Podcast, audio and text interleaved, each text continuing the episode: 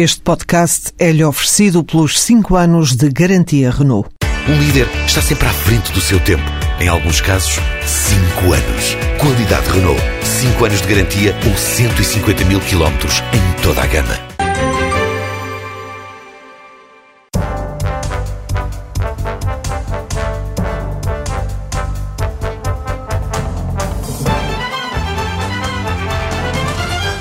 Artur Trindade é secretário de Estado de Energia, nasceu em Moçambique há 42 anos. Foi também a primeira solução para a primeira demissão deste governo com a saída do seu antecessor Henrique Gomes. No último ano negociou rendas excessivas, um novo regime sancionatório para as empresas e uma solução também para o déficit tarifário. Olá, bem-vindo, obrigado por ter aceito o convite do Dinheiro Vivo da TSF.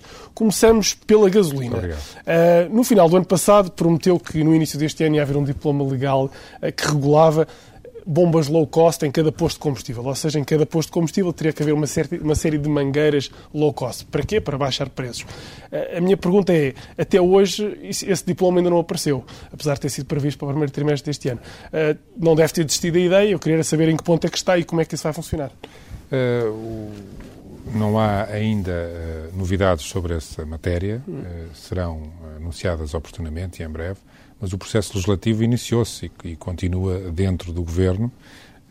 Estão a ser consultadas as entidades do setor, as entidades relevantes, quer na área de energia, quer na área dos transportes, e estão a ser pedidos pareceres técnicos para garantir a melhor eficácia dessa legislação. E estamos, portanto, nessa fase e com, comprometidos com o objetivo que foi anunciado, mas por forma a que a legislação, ao sair, tenha a maior eficácia possível e que faça parte também de uma de um preâmbulo para uma alteração mais vasta do, da parte de toda a parte do setor petrolífero e dos combustíveis que é necessário fazer.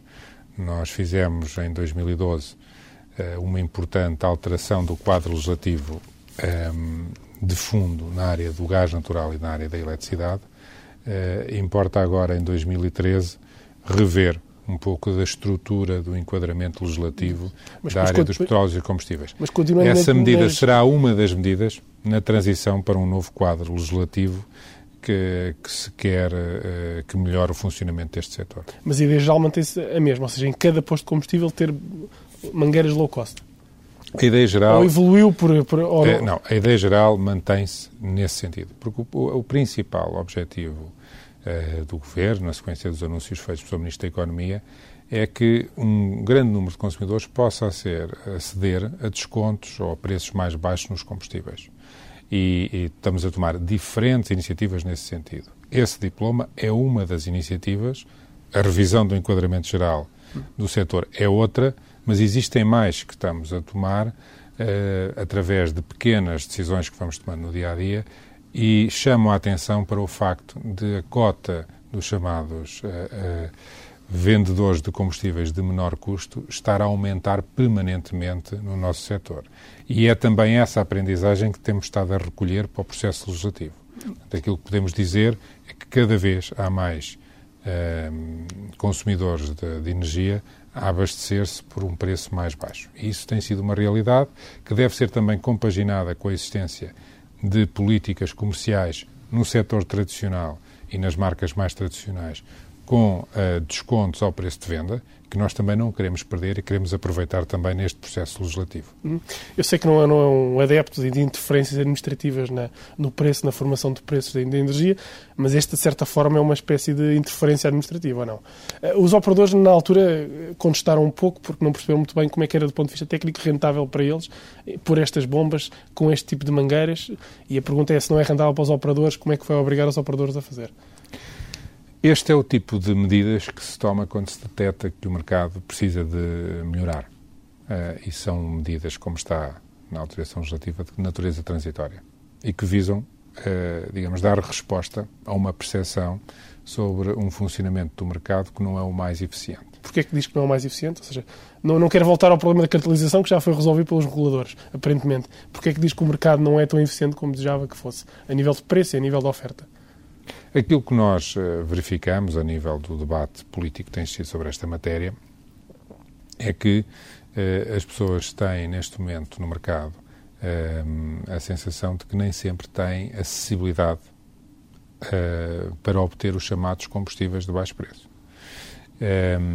e consideramos que, na situação em que, em que o país está, é urgente haver uma dinamização desse tipo de ofertas. E aquilo que o Governo pode fazer, primeiro, é pensar com que bases é que podemos alterar o sistema por forma a que isso funcione no médio e longo prazo. E outras, que medidas de curto prazo é que se podem tomar, de caráter transitório ou não, para fazer face a este tipo de urgências e deficiências no acesso a esse produto, que é o chamado produto que é vendido a um mais baixo preço.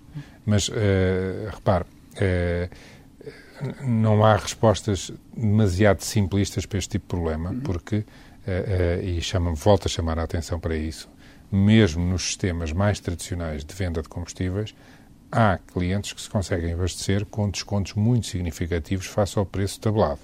Isso acontece devido às políticas comerciais que o mercado tem estado a praticar. Isso não pode ser ignorado nem perdido no processo legislativo que está em curso. E é esta dinâmica e, este, e, e, o equilíbrio entre estes objetivos de curto prazo e de médio prazo que o Governo está a procurar acautelar uh, na legislação que está a preparar. Só para fecharmos este dossiê, qual é o seu timing então de, para a entrada em vigor deste pacote legislativo que inclui bombas de low cost? Uh, nós uh, pensamos que nos próximos meses, mas não me vou comprometer uhum. com, com uma data, porque mais importante do que estar uh, numa corrida contra o tempo para ganhar uns meses ou umas semanas é garantir que todas as perspectivas de incidência jurídica, técnica e económica garantidas. estão garantida, garantidas e adequadamente uh, calibradas no diploma que vai, ser, vai sair. Quer dizer, por necessidade financeira ou por necessidade fiscal, continua a haver uma carga substancial sobre os produtos petrolíferos. Não acha que é um, um pouco contrassenso uh, sugerir uma baixa de preços por interferência administrativa, mantendo essa, essa carga substancial sobre os produtos? Ou seja, o mesmo Estado que pede uma baixa é o Estado que taxa um, um aumento de preço. Uh, a fiscalidade e a, e a ciência da fiscalidade sobre os combustíveis tem uma razão de ser e deve ser vista no contexto macroeconómico geral e no contexto também das políticas eh, da União Europeia para a energia.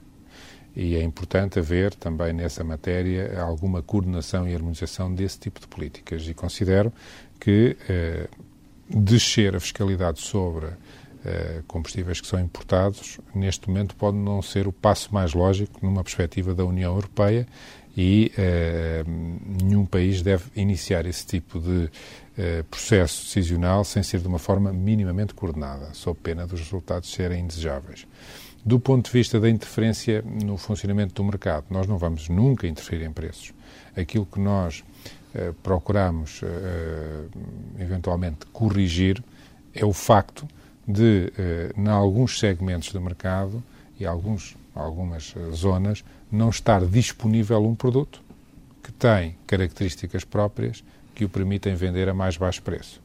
E isso significa mexer no enquadramento legislativo que, está associado a esse tipo de transações comerciais. Ou seja, não é nunca uma regulação por preço. O Governo nunca definiu a regulação por preço neste setor, nem considera que seja adequado.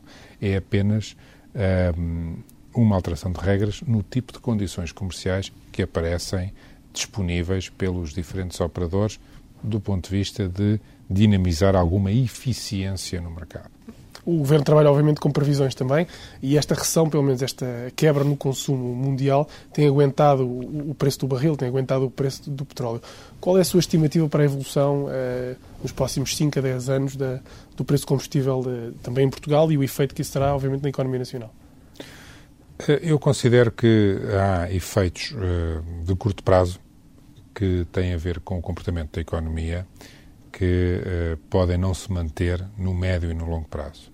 Mas a, a perspectiva da, das instituições que tutelam a energia e têm que fazer monitorizações e planos de evolução do, do, do abastecimento e da, do balanço de energia a nível nacional uh, com horizonte de uma década, pelo menos, mas nós até participamos em exercícios de planeamento energético mais longos, eh, consideram que eh, o que é expectável é uma subida eh, consistente dos custos da energia de origem do petróleo, ou seja, da energia primária.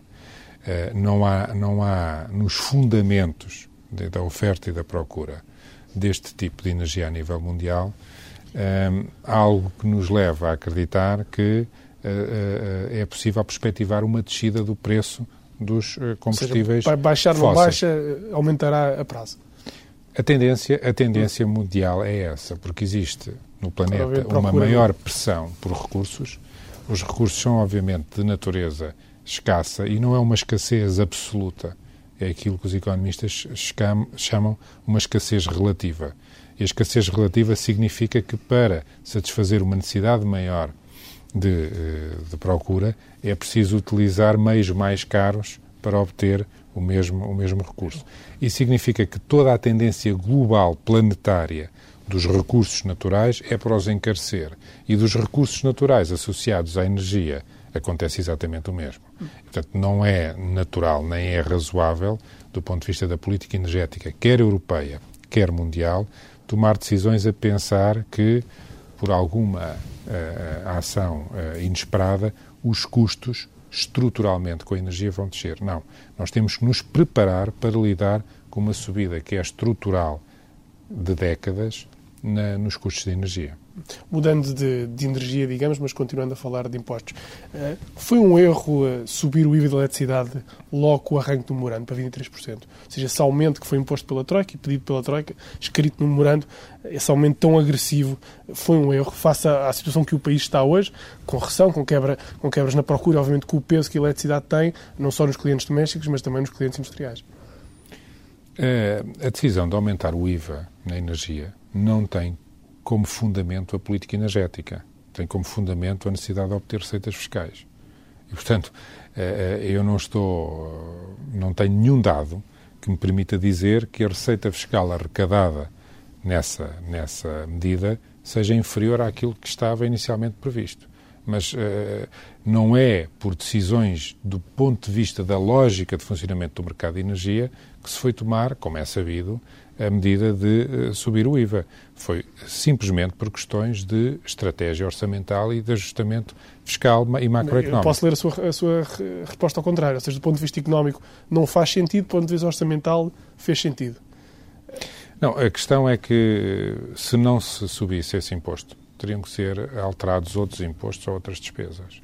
E, obviamente, a escolha que tem que analisar é as alternativas para obter a mesma receita eram melhores ou eram piores. E, essas não estou, neste momento, do ponto de vista da política energética, em condições de as avaliar. Mas a avaliação que foi feita pelo Governo e pela Troika, no contexto em que nos colocaram em termos de ajustamento em termos de memorando, eh, foi que era preciso melhorar a execução orçamental e, para isso, eh, tomaram-se medidas que são difíceis. Nenhum governo gosta de aumentar impostos, muito menos impostos sobre este tipo de serviços que são considerados bens e serviços essenciais para a população. Mas se são feitos é porque as outras alternativas eram piores. Hum. Mas quer dizer, é o, é o mesmo, é a mesma Troika, ou pelo menos o mesmo FMI, que agora vem dizer que Portugal, eh, na energia e nas telecomunicações, é pouco competitivo. Ou seja, se houve um aumento de isso também nos deu essa falta de competitividade ou não? Ou seja, como é que lê estas não, olha, repara, peço desculpa por lhe dizer isto, mas uh, uma coisa não tem absolutamente nada a ver com a outra, porque a competitividade tem a ver com a indústria e a indústria não paga IVA. Portanto, uhum. quem paga IVA é o cliente final. Uh, a questão aqui sobre a competitividade e as declarações que foram feitas sobre a parte da, da energia, já ouvi várias declarações de várias de várias origens, umas a dizer que Portugal deveria fazer mais, por exemplo, do ponto de vista da política climática, ir mais longe nas energias renováveis, ir mais longe nas tecnologias de baixo carbono, e isso significa, obviamente, aumentar os custos da energia. E, portanto, há pessoas que defendem que os custos de energia em Portugal devem aumentar, porque devemos ser, digamos, mais verdes, devemos utilizar tecnologias uh, mais alinhadas com a política de clima. E isso é um caminho que é um caminho interessante, porque tem uma perspectiva de sustentabilidade ambiental interessante, mas que tem como consequência o aumento dos custos de energia. Ouvimos, e essas pessoas estão muito ligadas a políticas que nós discutimos na União Europeia. Uh, apesar do debate ser muito rico, como foi ontem visto no Conselho Europeu. Mas uh, também temos outros elementos de outras geografias que estão noutra realidade, por exemplo, o shale gas nos Estados Unidos, uh, que faz descer os custos de energia. Nós vimos ontem no Conselho Europeu que a energia em geral, nos Estados Unidos e no Japão, eh, está muito mais barata do que na União Europeia. E isso é uma perspectiva estrutural da União Europeia. Portanto, eu só compreendo as declarações do FMI aplicadas a Portugal como em, sendo Portugal uma proxy daquilo que são uh, os diferentes países da União Europeia. Aliás, mas qual é a sua estratégia? Ou seja, qual é o seu caminho?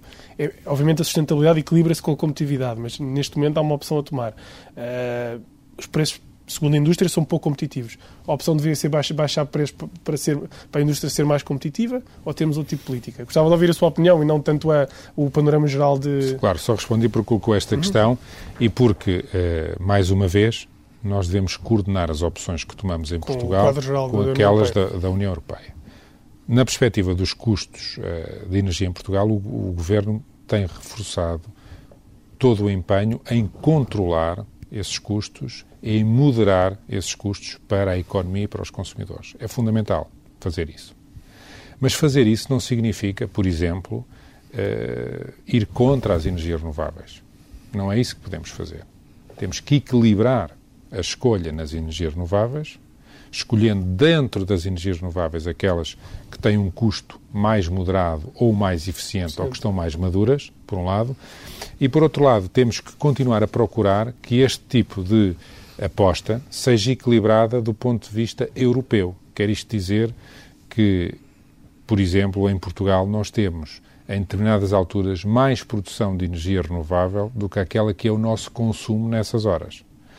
Em Espanha acontece uma situação muito parecida. Ora, não é sustentável continuarmos a desenvolver este tipo de política sem uma integração maior para partilharmos os nossos recursos com outros países da União Europeia, onde este balanço de energia está invertido. E foi isso que discutiu também ontem em Bruxelas, essa, isso, essa, compensação, esse espaço global. A pergunta que o consumidor faz é que tipo de... percebe-se eh, o equilíbrio do mix, ou seja, ter países a produzir algum tipo de energia para compensar deficiências noutros países. A pergunta para o consumidor é como é que isto se traduz em ganhos, eh, não só em preço, mas obviamente em sustentabilidade futura deste tipo de energias. É. Uh, a, a perspectiva do consumidor é esta. A mudança para uma economia europeia tenha uh, como perspectiva a melhoria da competitividade e, ao mesmo tempo, algumas políticas de sustentabilidade ambiental e de segurança de abastecimento, significa uma perspectiva de pressão altista nos custos de energia no médio prazo. Os documentos da Comissão, se vir, dizem que nós, a partir de 2030, estamos melhores sendo independentes do ponto de vista energético do que continuar a importar energia. Nós, a União Europeia. Nós, a União Europeia. Global, Não significa que no caminho do dia de hoje, do dia de 2005 até 2030, não haja uma pressão para subir esses custos, porque não há aqui almoços grátis e esta transferência de vetores eh, tecnológicos provoca custo. Aquilo que nós temos a obrigação de fazer, do ponto de vista nacional e do ponto de vista europeu, é seguir esse caminho de sustentabilidade eh, energética e ambiental, utilizando o trajeto de melhor custo. Não podemos desperdiçar num caminho que já de si estrutural faz aumentar os custos, nessa opção estratégica, desperdiçando recursos no caminho, porque senão a economia não aguenta.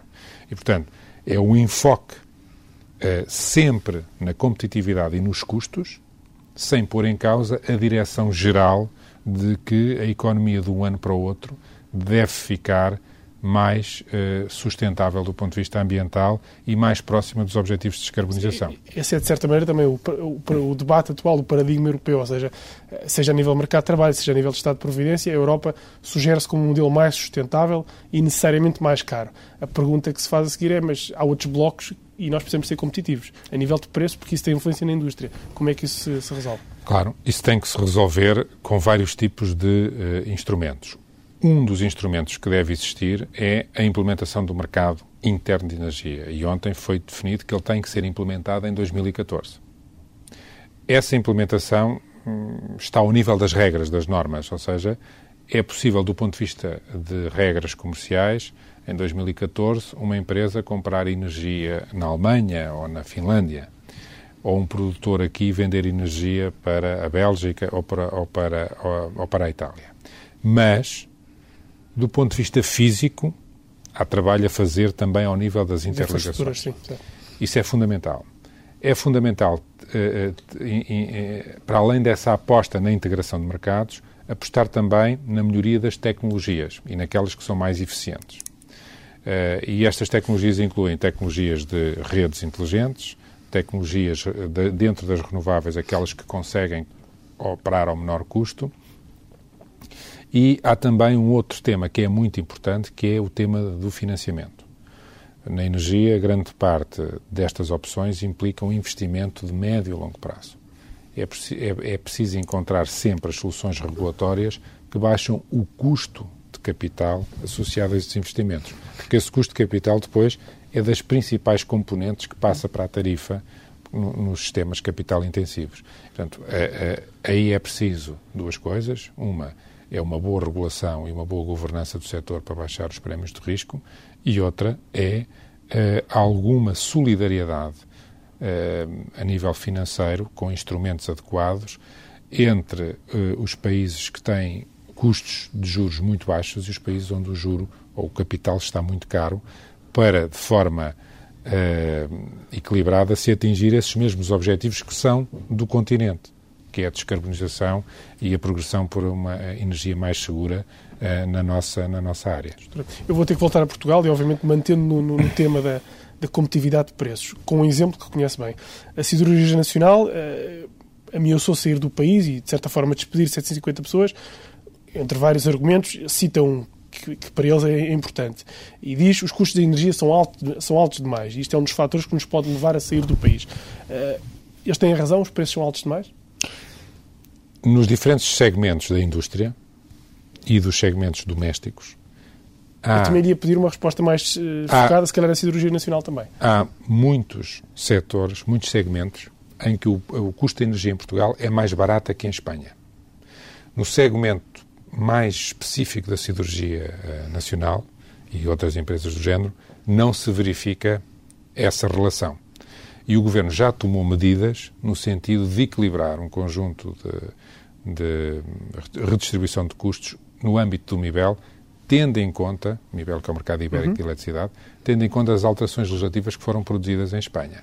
E, portanto, essas decisões estão tomadas, a Cirurgia Nacional e outras empresas uh, intensivamente consumidoras de energia, bem como os consumidores em geral, já estão informados disso. Aliás, essa decisão já foi tomada em abril eh, no Conselho de Ministros, muito antes Mas será suficiente para, para travar, ou seja, para, para voltar a tornar o consumo de energia ou o preço de energia competitivo para aquilo que estas empresas precisam, ou, ou, nomeadamente para elas serem competitivas? Nós consideramos que sim, é esse o objetivo do Governo. O objetivo do Governo é tornar a energia em Portugal sempre competitiva do ponto de vista da União Europeia. Ou mas, seja... Mas, tornando isto mais factual, qual é a quebra de, de preço que, que estima que seja conseguida com, essa, com, essa, com essas reformas que estão a ser implementadas? Eu penso que a alteração do preço será a necessária, tendo em conta os eventuais desequilíbrios que existam no âmbito do MIBEL. Está-me está a dar uma resposta às três tabelas, digamos. Ou seja, para uma empresa como a Acidorias Nacional, que está a fazer contas, para outras empresas que estão a fazer contas, esperam dizer, olha, ok, a, a nossa fatura energética nos próximos anos vai baixar X e pode dar a resposta, ou pelo menos tem uma, uma estimativa do que é que pode acontecer. Sim, a estimativa, é eu não penso que seja neste momento correto estar a falar em números antes de completar o processo legislativo, porque o processo legislativo, como sabe, tem que ser respeitado uh, em todo o seu percurso institucional. Aquilo que lhe posso dizer é que o objetivo é que não haja um desequilíbrio de preços com a Espanha não, acho, não, não, não tenho medo que seja tarde demais. Quando isso for implementado, face à atual recessão do país, à quebra de emprego e à, e à aparente falta de competitividade e, de, e o custo de energia, que seja tarde demais. Não, porque as medidas em Espanha que causaram este desequilíbrio uh, foram tomadas, uh, iniciadas no início deste ano. Deste ano. E só agora é que há uma. Nós estamos a reagir, não. É, é, na energia tem que se reagir fazendo contas. Nós estamos a fazer contas, pedimos os dados a todos os operadores eh, e estamos a analisar a legislação que saiu em Espanha. E com base nessas contas vamos aplicar o valor para ser exatamente aquele que é necessário para o equilíbrio do mercado e afeta todos os consumidores e todos os produtores. Eh, fechando aqui o tema dos preços, mas agora para o mercado doméstico. Houve uma novidade nas últimas semanas, que foi uma associação de defesa do consumidor, a DECO, a organizar um leilão eh, onde chamou várias empresas e depois, de certa forma, consertou um preço com uma das empresas. Como é que viu isto? Eh, e a pergunta que lhe posso fazer é a seguir: é, não há o risco de uma associação de defesa do consumidor se tornar um parceiro comercial aqui no meio disto tudo? De misturar aqui as águas, não? O mercado é dinâmico e as instituições de forma criativa, respondem aos estímulos que, que o mercado e os, os stakeholders que as compõem têm. Eu pergunto isso porque também tem muita experiência de regulação e, obviamente, o regulador também olha para este tipo de fenómenos novos. Aquilo que eu acho que é fundamental é que o enquadramento legislativo foi criado pelo Governo permite designadamente consumidores comprarem energia de forma competitiva. Se é essa a associação que referiu, se é outra, se são consumidores pequenos, se são grandes, se fazem num site da internet ou se por associação, tudo isso hoje é permitido graças à intervenção do governo na forma de liberalizar este mercado. E isso de antes não era possível.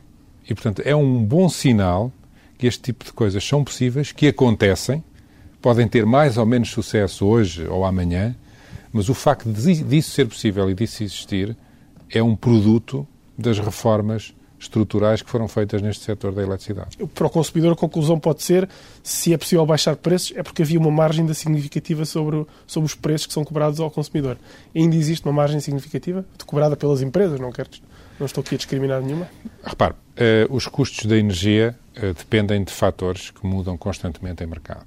E eh, as eventuais margens ou excedentes que possam existir e que possam estar sujeitos às oportunidades de mercados mudam constantemente. O que é importante é os consumidores estarem atentos e, obviamente, os operadores estarem atentos. Ehm, quando existem essas margens, aparecem logo eh, disputa e contestabilidade acerca das mesmas. Para isso é que nós temos o mercado, para isso é que nós temos o enquadramento legislativo. E a concorrência é boa também. E para isso é que nós queremos a concorrência. É para isso. Essas margens tanto podem estar a existir durante algum tempo, como podem desaparecer com transformações estruturais do sistema de, de, de custos e de preço de energia. O que é importante para a concorrência é quando as detete, atue. Passando a outro tema, nós obviamente estamos em recessão, vamos continuar em recessão, e esta recessão já obrigou o Governo a rever cortes em várias áreas. Já subiu impostos, se calhar, que se calhar não queria subir, já cobrou taxas que se calhar não queria cobrar, já vai despedir funcionários que se calhar não queria despedir. A minha pergunta aqui, a outra obviamente, é, não há mais espaço ainda para cortar mais nas rendas de energia? O corte nas uh, rendas de energia que nós fizemos e que foi apresentado aos portugueses no Parlamento uh, e que foi... Uh, foi negociado por si em boa parte. Foi negociado pelo Governo com os operadores do setor e foi também apresentado e aprovado pela Troika. tem uma perspectiva de sustentabilidade do sistema elétrico nacional de médio prazo. Esse, esse essas medidas e esses cortes foram feitas com esse objetivo, ou seja, controlar os custos. É importante perceber que os cortes não vão no sentido de fazer descer o preço de energia, vão no sentido de evitar que ele suba de forma uh, inconcebível e insuportável, que era o que estava previsto quando uh, uh, o Governo iniciou esta, este, este, processo de revisão.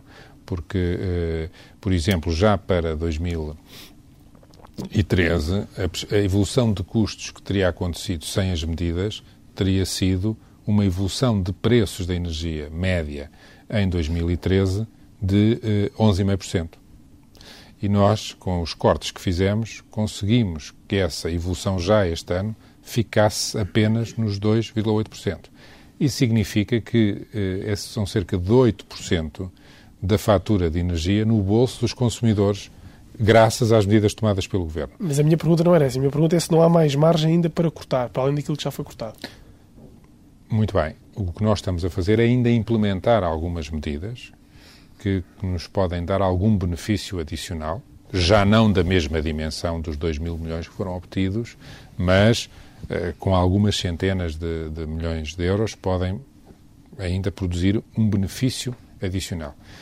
Não foram ainda feitas porque são nas áreas que, tecnicamente, isso é um pormenor técnico difícil de explicar, aqui, sem, sem algum tempo, é mais difícil de atuar devido aos mecanismos que estão aí definidos do ponto de vista técnico-jurídico. Mas estamos a tentar implementar ainda mais esses, esses cortes e essa, e, essa, e essa melhoria. Mas repare também que, mesmo os 2,8% que foram inicialmente perspectivados, em alguns casos são muito menos.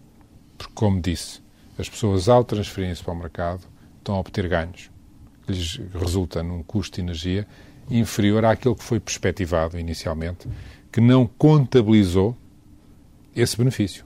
Porque se nós formos contabilizar esse benefício, vemos que, de facto, no sistema normal uh, temos essa lógica dos 2,8%, mas no outro temos descontos que podem ir até 5%. E, portanto, um balanço entre as duas variações pode dar uma variação que na realidade é muito mais baixa que esta de 2,8%. Quando, quando esteve nessas eh, negociações, que não sei se foram fáceis ou difíceis, pode-me explicar, se calhar detalhar um pouco mais, eh, prometeu aos operadores que era a última vez que abria esse, esse dossiê, ou seja, que a partir de agora havia uma estabilidade nessas rendas que, chamadas estivas. Alguns operadores não gostam que sejam chamadas estivas, mas que há estabilidade e que agora a partir de aí é um dossiê fechado. Prometeu-lhes isso? Não, aquilo que nós uh, acordámos foi alterações no sistema de remuneração, eh, que eram execuíveis e compatíveis com uma revisão em baixa das remunerações, no fundo, a que os operadores têm direito e com os objetivos do governo. Uh, aquilo que nós uh, discutimos na altura é que o sistema se comportaria de forma sustentável com os cortes que foram efetuados.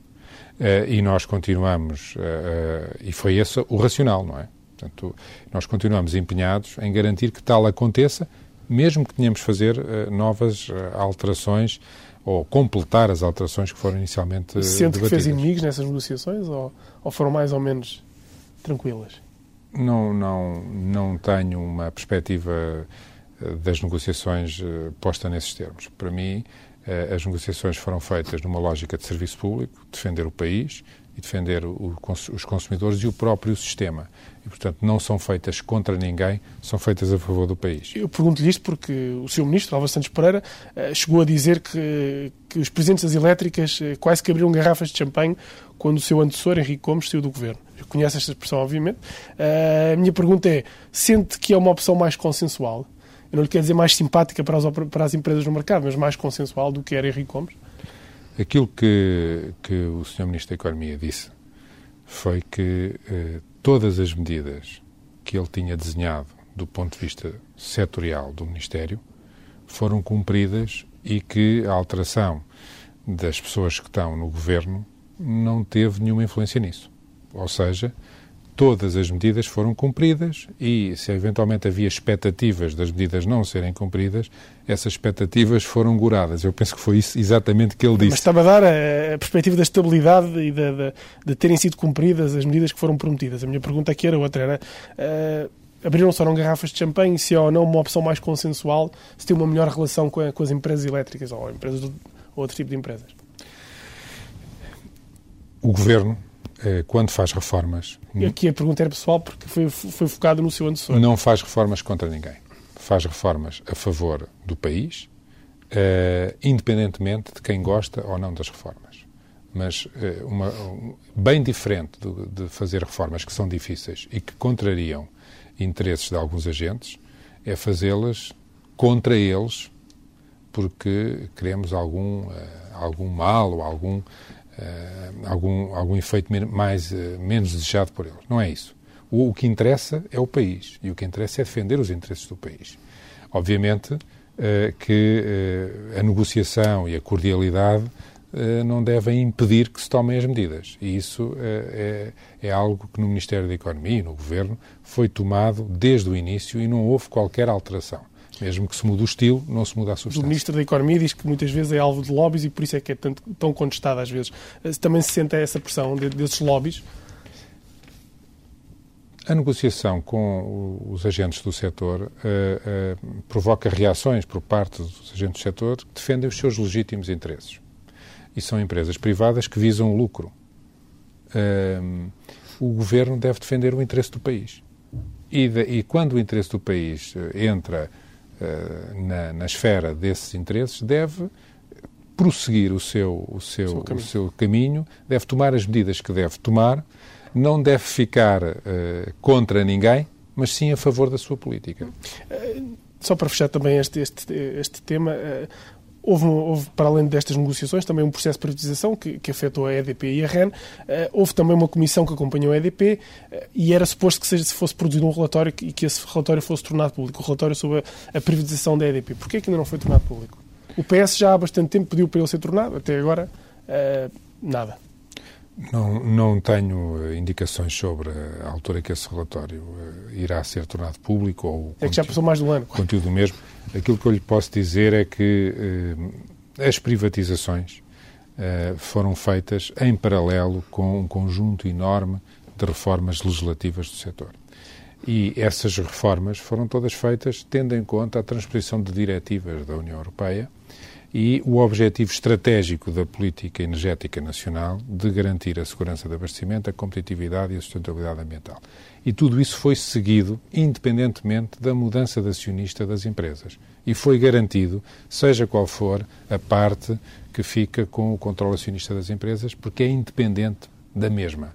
Aliás, eu defendo e o Governo defende que um, a partir de agora e no contexto de um setor energético moderno, não é uh, vital uh, o conhecimento da propriedade acionista das, das, empresas. Isso deve ser feito em mercado, no mercado próprio, com a governança própria. O que é importante é que o enquadramento legislativo e as regras que se aplicam à empresa, tendo em conta a atividade, a concessão, uh, as responsabilidades que a empresa tem, esteja devidamente enquadrado para que o interesse público seja salvaguardado, seja a empresa detida por quem for. E isso foi totalmente uh, garantido. garantido na legislação. E não se trata de relatórios, nem se trata de análise. Trata-se de decretos-leis e de portarias publicadas no Diário da República para todos lerem. Eh, estamos quase no fim, por isso eu pedi-lhe respostas rápidas. Já falámos em energia sustentável. Eh, aqui a minha pergunta, falando sobre renováveis, é outra. Olhando para trás e para aquilo que foi feito, obviamente, pelo anterior governo também, eh, Portugal não tinha condições para investir em renováveis como, como investiu, do ponto de vista financeiro. Ou seja, para as subsidiar como subsidiou. Foi uma aposta que não é sustentável a prazo? Aquilo que nós detectámos foi que, em alguns casos, as remunerações que foram aplicadas nesse setor, mas noutros setores também, poderiam eventualmente ter sido mais baixas. Tendo em conta a partilha de risco-benefícios eh, para, o, para o sistema, eh, podiam ter sido eventualmente mais baixas. Isso foi também utilizado do ponto de vista das negociações que acabámos de falar. Outra questão bem diferente é eh, será que o nível de investimento que foi instigado em governos anteriores foi o mais adequado, tendo em conta o balanço energético do país. Eh, Sim, eu, balanço energético e balanço financeiro do e país. E balanço económico e financeiro do país. Bem, eh, hoje em dia, com o desequilíbrio de custos, parece evidente que algumas, algum, algum do ritmo de progressão foi demasiado acelerado. Gastou-se demasiado. Em alguns aspectos. Em, em alguns casos, podia-se até ter gasto o mesmo, desde que calendarizado de forma mais espaçada no tempo. Uh, eu e... pergunto isto porque também uh, falou-se de carros elétricos, fez-se investimentos, mas se olhar para a venda de carros elétricos atualmente é negligenciável. Claro, em alguns aspectos foi-se demasiado voluntarioso e foi-se longe demais em termos da capacidade da economia de absorver esses custos e do sistema de absorver esses custos. Mas tal não nos pode levar a querer a inverter tudo aquilo que foi feito. Eu costumo dizer que nesse tipo de apostas mesmo algumas das apostas que não deveriam ter sido feitas naquela altura já foram feitas e já as pagámos, agora temos que as rentabilizar. E não vale a pena tomar medidas numa lógica de ressentimento, porque isso prejudica a todos, o passado, o presente e o futuro. Nós temos que otimizar aquilo que temos, maximizar aquilo que temos, e algumas apostas, mesmo aquelas que nós não gostaríamos que fossem sido tomadas naquele momento com aquela intensidade, já que estão feitas, vamos rentabilizá-las e, e, minimizar os danos para o sistema desse tipo de, de, de apostas. Só para, só para fecharmos esta entrevista, já falou obviamente do plano que a Europa tem de que vai representar mais custos a longo prazo também para, para a energia.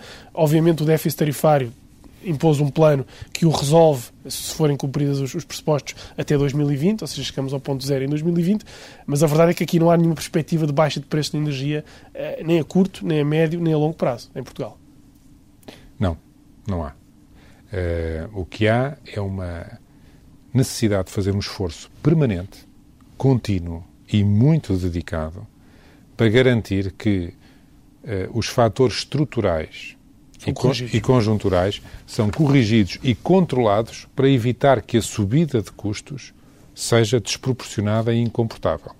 Mas aquilo que, aquilo que conseguimos fazer de forma realista é ter uma subida de custos moderada, o mais baixa possível.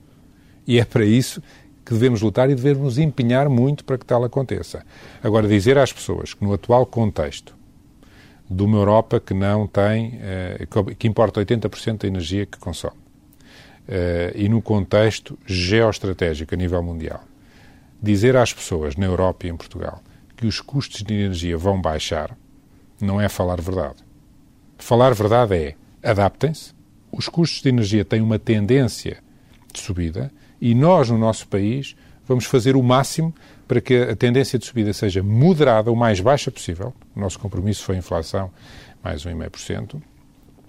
E que essa, essa, essa, essa subida seja incorporada na sociedade ao menor custo possível.